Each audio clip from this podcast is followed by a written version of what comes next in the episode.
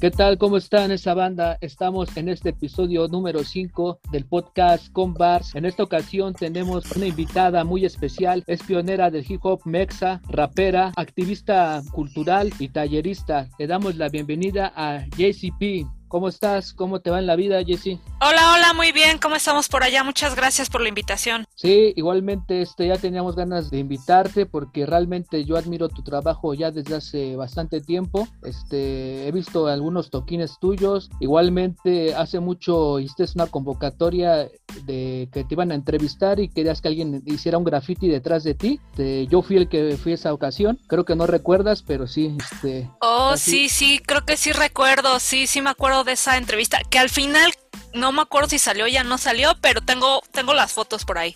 Sí, este, yo fui el que me apunté esa vez y tú me oh, dijiste, órale, qué chido. Y, y, ya es, ahora sí que fan de tu, de tu trabajo desde hace eres, tiempo. Eres fan y aparte colaborador, que eso es lo, lo más chido que, que la banda se jale, ¿no? Cuando surgen cuestiones así y que se jalen, eh, o sea, que levanten la mano y digan, yo me, yo me aviento, yo me jalo, pues qué chido, carnal. La neta, qué chido que me, que me lo, me lo dices.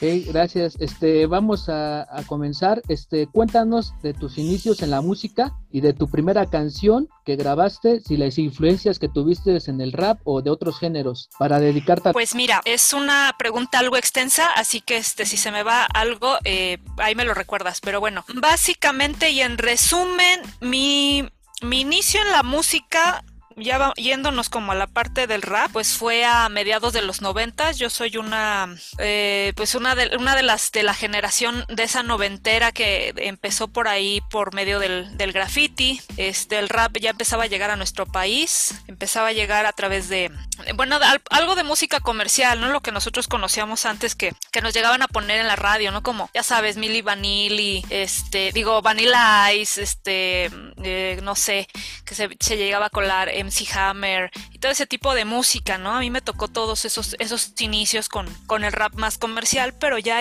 ya cuando te empieza a gustar el género, en la adolescencia, pues le empiezas a buscar más, ¿no? Entonces, este, pues ya me fui encontrando con, con los grupos que, que escuchaba mi generación, ¿no? Que eran, este, no sé, que Gutan Clan, que Cypress Hill, que Delinquent Habits, todo ese, ese, mm, pues rap de la golden era, ¿no? De, la, de las buenas épocas del, del rap, del hip hop noventero, pues a mí me tocaron, ¿no? Entonces era como que lo que estaba en boga, lo que más los influenciaba la banda de ese entonces. Y este, pues me encontré con que ya existía una, una pequeña escena que se estaba conformando aquí en México, ¿no? En ese entonces a los que yo llegué a conocer, que llegué a topar en eventos, pues fue a la banda de Sociedad Café y de Vieja Guardia, ¿no? Que eran los que estaban como más organizados y que ya tenían sus toquines, que estaban armando sus primeros discos o acoplados. Entonces, eh, pues digamos que para mí fue lo que me dio la puerta de entrada, porque a mí siempre me había gustado rapear, ¿no? Yo desde morrita, desde la secundaria, a mí me gustaba mucho hacer mis rimas, pero pues así como una forma de, pues de echar relajo con mis amigas, ¿no? Y yo desde, desde ese tiempo, pues, eh, intentaba enseñarles a las demás morras que,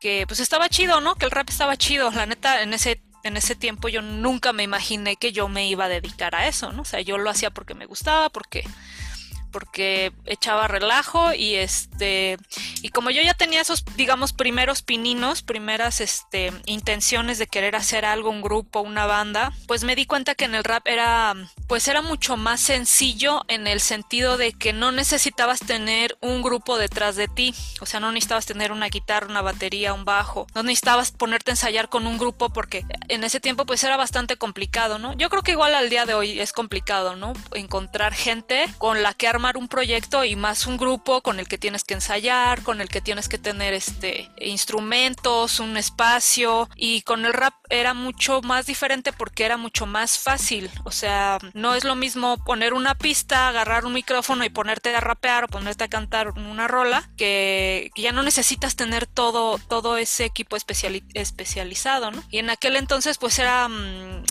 digamos que era sencillo, a pesar de que no teníamos muchas herramientas, porque obviamente el, internet pues no, no había, no había muchas formas de conseguir instrumentales y cosas así. O sea, lo que nosotros usábamos eran eh, los remixes que de repente venían de, algunos discos de rap que llegaban a, encontrarse en los tianguis. Ya sabes, antes encontrábamos la música de rap casi por lo regular en los mercados, en los tianguis alternativos y este y de repente encontrabas discos con instrumentales. Entonces eh, yo tenía uno que me vendió un, un, amigo muy querido mío que traía unos instrumentales de DJ Mox que traía este no me acuerdo de qué disco, pero eran puros instrumentales de, de Cypress Hill. Y entonces con esos con esos primeros instrumentales pues le empezamos a dar, empezamos a armar rolas. Yo mi primera canción que escribí es la de Sueños Enlatados. Eh, la escribí porque pues en ese tiempo te digo, a mí me gustaba mucho el graffiti y yo quería una rola que hablara de eso, ¿no? Entonces resulta que antes en los eventos se hacían como,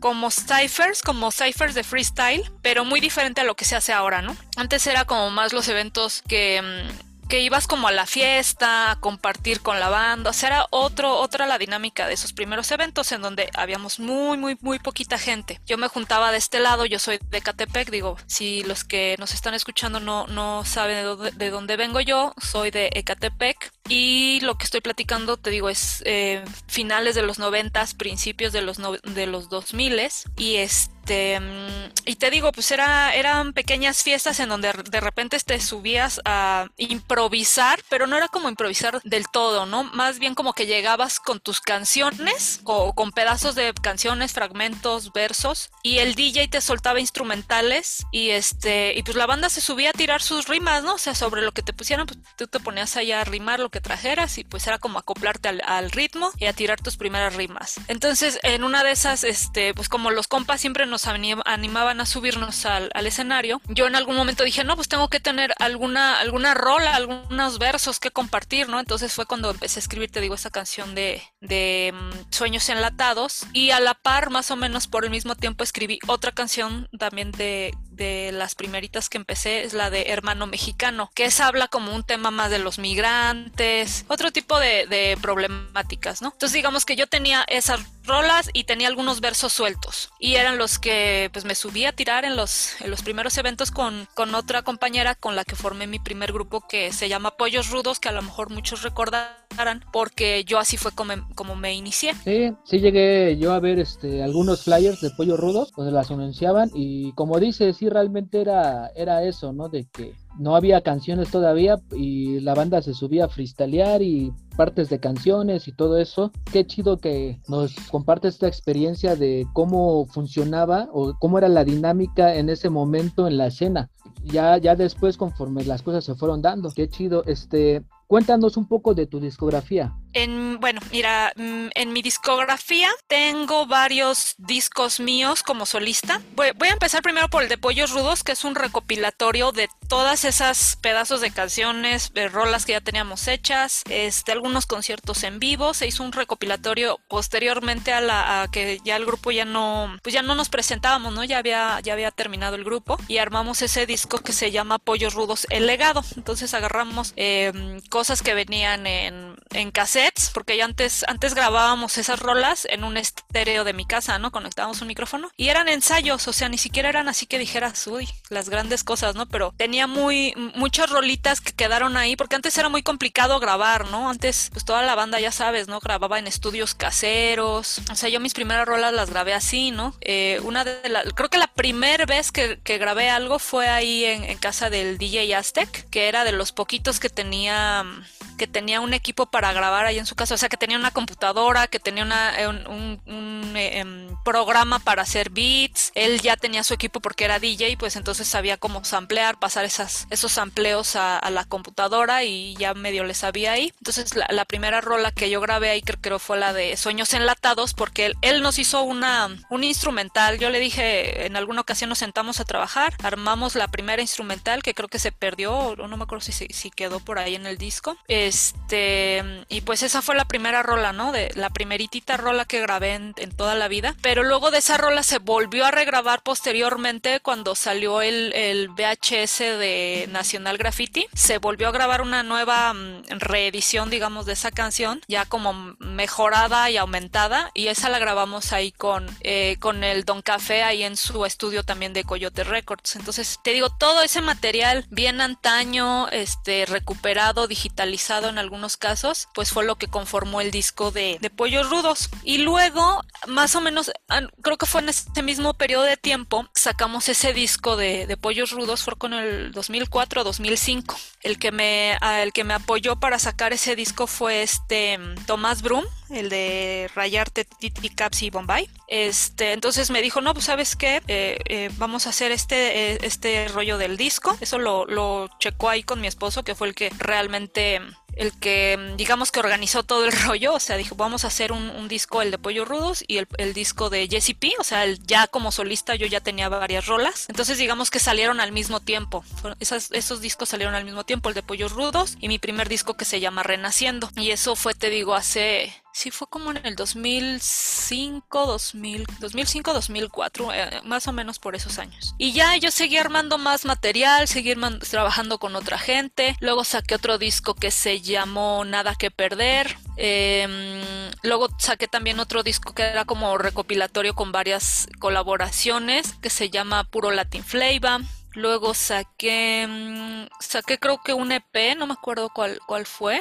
Y luego saqué el de radiografía, que sé que es como de los más recientes. O sea, he estado haciendo pues bastantes, bastantes trabajos Ahorita, por ejemplo, el último que saqué se llama Visionaria, ¿no? Que es como más, más un EP. Porque ahora ya ves que con esto de las plataformas digitales, pues ya sacar un disco como que, como que ya no. O sea, ya ni hay tanto tiempo y la gente nada más quiere escuchar así como rolas sueltas, ¿no? Entonces, ahora el, último tiempo ya he sacado así como sencillos, ¿no? O sea, que son parte de un proyecto, pero que los voy sacando así, digamos que a destajo, este, conforme van saliendo, conforme las voy grabando, pues van, van apareciendo. Pero digamos que esos son mis, mis trabajos más relevantes. Y por ejemplo, Nada que Perder y Radiografía estuvieron nominados en los premios de Indie Music Awards en la categoría de hip hop, que ahí logré este, obtener una nominación ahí en, en esas premiaciones, que eran como los premios independientes de la música, ¿no? Que se hacían como de forma más seria aquí en México, que desgraciadamente hace algunos años creo que ya no, ya no lo hacen, pero yo tuve la oportunidad de, de darme a conocer también en ese, en ese tipo de espacios que son, pues van más allá de la escena del hip hop, ¿no? O sea, ya es un reconocimiento en la industria musical alternativa, pero ya digamos que a nivel pues más, más amplio, más grande. Sí, sí, sí me acuerdo haber visto este esa nominación y de lo que mencionas de, del formato digital y que ahora hoy en día, como dices, es tirar sencillos porque ya la gente como que no se da el tiempo de, de escuchar los discos y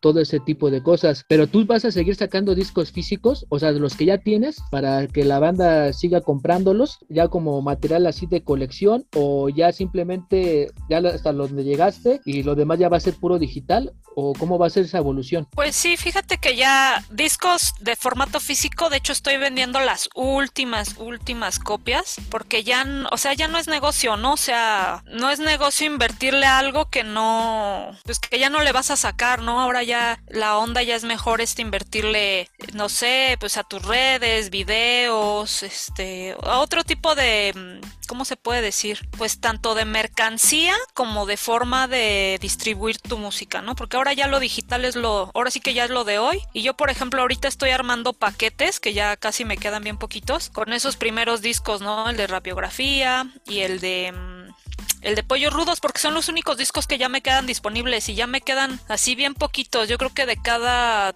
de cada título me quedan menos de 50 discos, ¿no? Y ahorita en los últimos, ¿qué serán? Pues en los últimos dos años, ¿no? Que desde que empezó lo de la lo del confinamiento, a la banda le ha interesado mucho empezar a comprar el, material así de, de, manera física, porque pues eh, como son ya, digamos, ediciones ya coleccionables, pues a la bandita le interesa tener un poco de, en primera de, como de la historia, ¿no? Porque finalmente pues Pollo Rudos, por ejemplo, es uno de los primeros grupos de, rap femenino, ¿no? Y estos discos pues ya no se van a reeditar, o sea, a menos que yo tuviera un golpe de suerte y me ganara, me ganara la lotería y que no me, no me doliera gastar eh, en, en hacer una maquila, porque hacer una maquila de discos, si ya de por sí antes era caro, pues ahora que ya la industria ya decayó, pues es todavía más caro, ¿no? Porque para venderlos está, está cañón, ¿no? Entonces, este, ya no van a ver, ya no van a ver este más discos de esos. Entonces, pues la gente que se lo está llevando, pues creo que lo, lo está comprando a, sabiendas de que, pues ya son artículos únicos, ¿no? Y entonces, pues eso está chido. A lo mejor lo que me gustaría hacer en determinado momento, porque he visto que, que también jala bien, son los viniles. Que he visto que también a los DJs les gusta les, les gusta mucho comprar ese tipo de, mercancía y como que ha habido un renacimiento de eso, ¿no? Entonces, de hecho, muchos de, mis clientes de los que me han llegado a comprar discos son DJs, se dedican a, a, ser DJs. Entonces, a lo mejor pudiera ser que en determinado momento sacara un vinil con, con mis éxitos y este, pues más bien va dirigido a ese tipo de, a ese tipo de, de mercado, ¿no? Ya, ya más diferente, pero este, sí, te digo, ya ahorita ya todo es digital, ya todo es video, ya todos son pues eh, formatos así, ¿no? Para las plataformas, porque pues es lo de hoy, ya veremos si más adelante cambia la situación, pero en, en cuanto a cuestión de discos, pues, pues no lo creo, ya, yo ya lo veo medio complicado, ¿no? Sí, pero sí está chido lo que mencionas de sacar un, un vinilo para los DJs, porque al fin de cuentas es un material que se queda ahí y como que todavía los DJs tienen esa melancolía y esa esencia de, de tener algo físico para ir mezclando y todo eso, como que visualmente es algo muy chingón cuando se ve un DJ, porque no me imagino ya nomás con este un dispositivo y así como que perdería como que esa esencia, a mi parecer. Sí, exacto. Entonces, pues te digo, lo que más probablemente pueda llegar a ocurrir es eso, por, porque hay, hay más mercado, eh, no solo en México, de hecho a luego me llegan a comprar mi material gente de otros, de otros países, entonces pues hacer algo que valga la pena y, y que sirva para otros fines, en este caso para la gente que, que se, se dedica a a mezclar en vivo y hacer todo ese tipo de cosas. Y para los coleccionistas, ¿no? Porque también hay muchos coleccionistas de, de rap mexicano que les gusta hacerse de, esta, de estas ediciones especiales. Entonces te digo, a lo mejor en algún momento me armo una de esas mejor. Sí, este, ahora sí que hay que esperar la gente que te sigue para que estemos al pendiente y todavía tienes copias para, vamos a poner aquí abajo los links para que vayan a comprarlos y, ahora sí, que los guarden y conserven esa parte de la historia. Ahí este, mándenme mensajito porque de hecho ahorita lo estoy poniendo en mi página. Ahorita en Navidad se vendieron bastantes paquetes, pero te digo, ya son los últimos, así que si a alguien le interesa, este, pues échenme un grito para que no se queden sin el suyo porque luego van a decir, "Ay, es que yo quería." Pues es que ya no van a ver, o sea, yo ya no voy a hacer más, ya son los poquitos que quedan. Si quieres de uno de otro o los dos discos, que es como mi primer disco como grupo y mi y uno de mis últimos discos en formato físico como solista, pues ahí estamos a la orden. Un beat, ¿qué es, qué es lo que debe de transmitirte o, o, tener para que te inspire en escribir? Mm, pues es que más bien creo que todo va en función de cómo yo me sienta anímicamente o lo que quiera transmitir. O sea, yo, por ejemplo, de entrada, a mí me gusta mucho, yo soy muy de la época de cuando se hacía el G-Funk, al estilo como Nate Dogg, como este Warren G, todo ese tipo de banda también muy noventera. Entonces, de entrada, a mí por ejemplo, es mi, es mi género favorito con el que fluyo mejor. Este, y todo lo que sea como un sonido del del rap clásico, ¿no? El boom bap clásico, el hip hop de antaño. O sea, a mí los, los ritmos ya muy nuevos, así pues no, no me llaman mucho la atención, ¿no? Entonces, todos los, todos los instrumentales que suenen un poco a, a ese sonido funk o ese sonido jazz, es como lo que yo siempre me, me acomodo mejor para, para poder hacer mis rolas. Creo sí. que es en lo primero que yo me fijo. Uh -huh. este, me gustaría preguntarte acerca de tu faceta como tallerista. ¿Cómo es que surgió o cómo se fue dando y realmente cuál es la esencia o qué es lo que les transmites a la gente que se inscribe a un taller. Fíjate que eso de, de los talleres se me ha ido dando por varios lados. Eh, yo, yo creo que de entrada que a mí me da facilidad es que mi mamá se dedicó a, ser maestra por más de 30 años. O sea, yo desde que tengo uso de razón, desde que todavía no sabía, yo creo que ni hablar ni caminar, este, yo ya acompañaba a mi mamá a sus, a sus clases de escuela, ¿no? Ella daba clases en, en escuelas bilingües y digamos que eh, por ahí eh, me llegó la, mm, ¿cómo se podrá decir? La formación sin querer, porque de hecho ella siempre me decía que yo, que quería que yo fuera maestra, pero yo nunca quise, nunca quise estudiar en la normal eh, para maestros. Yo decía, ay no, yo maestra, yo, yo no voy a ser maestra, ¿no? O sea, yo me negaba, yo toda mi vida me negué a, a enseñar, yo decía, ay no, eso es cosa de mi mamá. Pero digamos que yo creo que de alguna forma, pues se, se, me fue pegando, ¿no? Pues estar ahí con mi mamá en, la, en, los salones de clase, ver cómo preparaba sus clases, este, todo eso, ¿no? O sea, yo la ayudaba con sus materiales y de alguna manera pues como que se te va quedando y a mí no se me hacía raro o sea, verla a ella frente a un, a un grupo de, de sus alumnos, ¿no? O sea, para mí es como lo más, lo más normal del mundo, ¿no? Porque hay, hay mucha gente a la que le puede intimidar o le puede, sí, o sea, que se cohiben, ¿no? O sea, estar en contacto con, con un público, ¿no? Finalmente es un público y yo creo que lo he, lo he analizado y creo que eso también me ayudó a lo que hago, ¿no? Al, al no sentirme, no sentir ese choque con la gente, ¿no? Entonces, bueno, yo dije, nunca voy a ser maestra, pero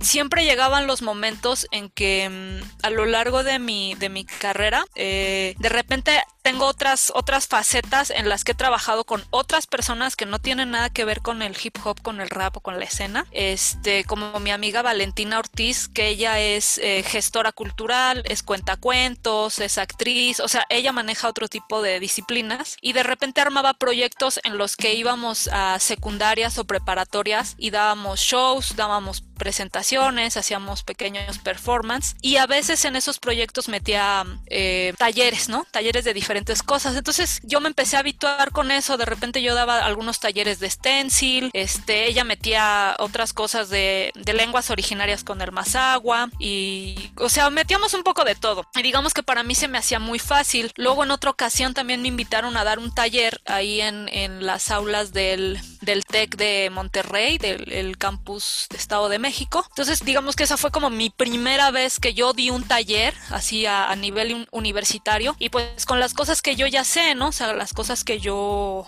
pues que yo ya manejaba. O sea, a mí, nunca se me ha hecho raro eso de enseñar a hacer rap. De hecho, incluso desde la secundaria, cuando yo empezaba a rapear, yo trataba de enseñarle a mis amigas cómo hacerlo, ¿no? A mí me gustaba tanto que yo decía, todo mundo tiene que aprender a rapear. Bueno, por lo menos todo mundo de, dentro de mi círculo. Y yo ya les hacía hasta sus guías y, y ellas lo recuerdan muy bien y les da risa, ¿no? Y, yo creo que desde ahí se, pues se acuerdan, ¿no? De, cómo era yo y de desde, desde ese tiempo yo quería enseñar a rapear a los demás. Entonces te digo, para mí no era nada complicado. Y ahora con lo de, mm, con lo de la mm, el confinamiento, con lo de la pandemia, creo que me pude dar el tiempo de desarrollar una metodología en base a todas mis experiencias, a todas mis eh, herramientas, mis tips, porque finalmente lo que yo le digo a, la banda, ¿no? A mis alumnas, a mis alumnos, yo no te puedo enseñar a, enseñar a rapear realmente, o sea, nadie te puede enseñar a rapear, pero sí te puedo dar este, ciertas herramientas, ciertos este, tips, ciertos recursos que a ti te van a facilitar hacer esto del rap, ¿no? Porque muchos incluso ya saben cómo medio hacerlo, algunos no tienen idea, pero a lo mejor les llamaba la atención, pero no sabían cómo entrarle. Entonces, digamos que en estos, en estos últimos dos años tuve la,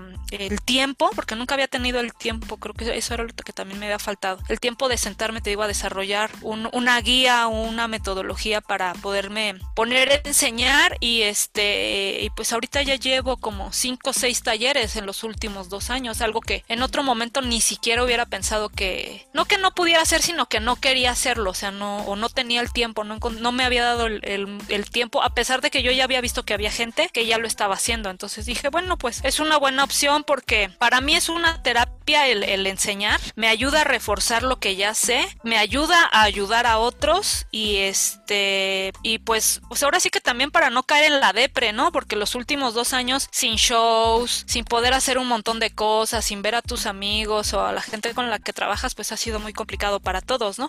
Entonces, como una terapia para mí y para mis alumnos y alumnas, pues se me hace como algo, algo bien chingón el, el que haya tenido la oportunidad de hacer esto. Sí, qué gracias, ahora sí que gracias que nos compartes esto de, como dices, que desde pequeña no te habías dado cuenta, pero ya tienes esta formación de, de enseñar y de y qué bueno que este esta pandemia te hizo pues ahora sí que estructurar bien todo que ya lo tenía desde antes no pero ya como dices ya lo pensaste más y ya es, ir mejorando no de alguna manera. Este hay proyectos de talleres sí claro y lo mejor es que todo sí sí pues este, de momento eh, me estoy dando una pausa porque también dejé muchos este proyectos también de lado, cosas que, que ya quería acabar como algunas colaboraciones, algunas canciones propias. Entonces, este, porque acabo de terminar el último en diciembre del año pasado, ¿no? Entonces, eh, sí me aventé, te digo, 2000, ¿qué? 2020 y 2021 dando talleres, este, casi cada, cada semestre me aventé con un grupo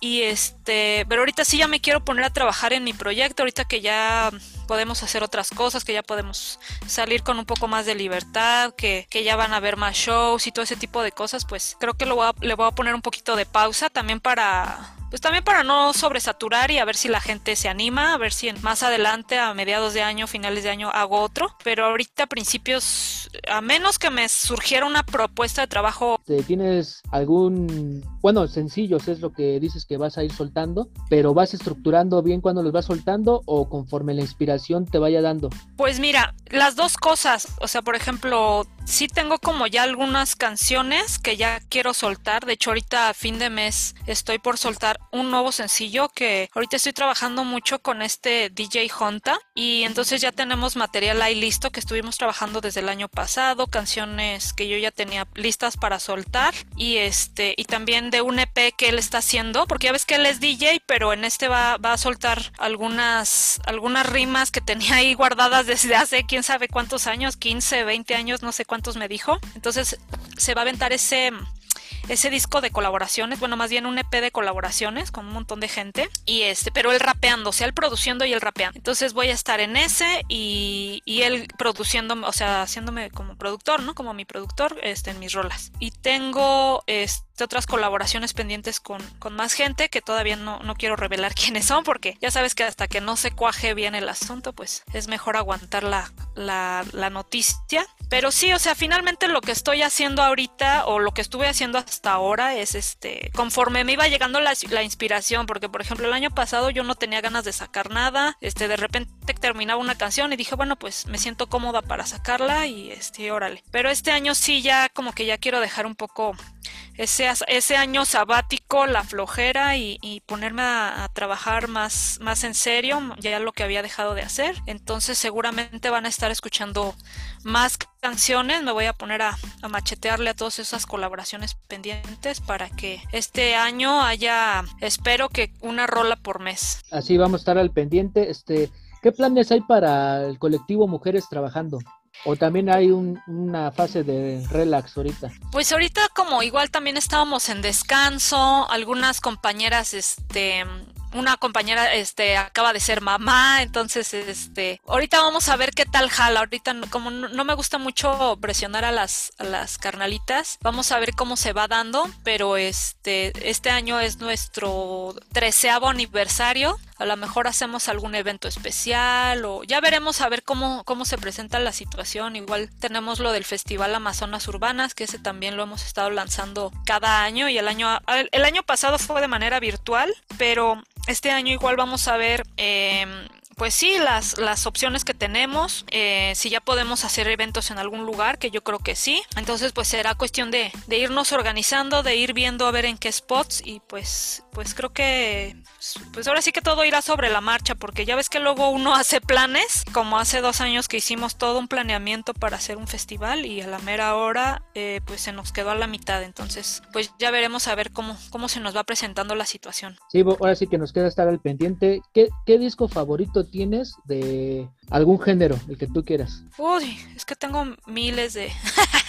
soy muy... Soy muy, este, ¿cómo se dice? Yo sí soy muy clavada con la música. Pero bueno, les voy a dar una, un, una recomendación ahí por si alguien le, late este, o quiere checarlo. Les voy a recomendar mucho al grupo, un grupo que se llama Tuxido, que es este, eh, bueno, en, español sería como smoking, ¿no? Smoking, así de vestir. Que ellos hacen mucho como fusión, eh, como muy funky. De repente le meten mucho como break beats así de, de la vieja escuela. Este, y pues sí, a mí me late mucho que le meten mucho el G-Funk, que es lo que a mí me late. Entonces, este, de repente incluso hacen eh, nuevas versiones de canciones. Por ejemplo, tienen una de Snoop Dogg, que, que es como un clásico de, de, Snoop Dogg, y este y tiene buena tienes buena tiene buenas rolas y pues yo recomendaría casi todos sus discos no solo uno. Creo que hasta el hasta el más reciente de Tuxedo no sé si han sacado disco en los últimos dos años pero pues si les late ahí se los se los recomiendo bastante. Porque esa música incluso o sea no nada más como para la parte del de los raperos sino incluso para los que les gusta como el street dance o el breaking o todo ese tipo de cosas, si checan sus videos siempre sale gente bailando así como, como estilo popping y todo ese tipo de cosas. Eh, no me acuerdo, yo la verdad, si me escuchan mis amigos y mis amigas que, se dedican a eso van a decir que, que en tantos años no me, no me aprendo los nombres, pero es que ellos saben los estilos, ¿no? Así como nosotros nos clavamos los raperos o los grafiteros o cada quien con los estilos, pues ellos saben los estilos de baile, pero pues ahí chequenlo, se los recomiendo mucho. Otra pregunta que no tiene nada que ver con a lo que te dedicas, este, ¿cuál, es tu comida favorita? Ay, mi comida favorita, ¿qué será? Los tacos.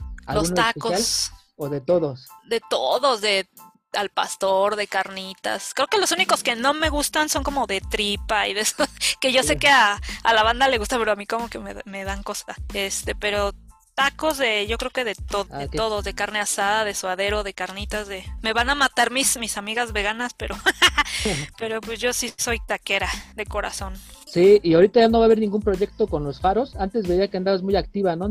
Fíjate que yo trabajo mucho con el faro de Indios Verdes, que de hecho ellos son los que han sido nuestro nuestra sede oficial desde hace, pues ya va para cinco años con el Festival Amazonas Urbanas y desde antes, pues finalmente es el faro que a mí me queda más cerca y siempre me han abierto las, las puertas, ¿no? Ahí en, Faro Indios Verdes. Y justo apenas acaba de, de, ser su aniversario y este, y me dijeron que, que estaban pues checando, ¿no? Porque ellos ya ves que como son parte de la red de faros, depende de la Secretaría de Cultura, pues ellos también requieren de, de cierto presupuesto, ¿no? Que les den un, cierto presupuesto para operar.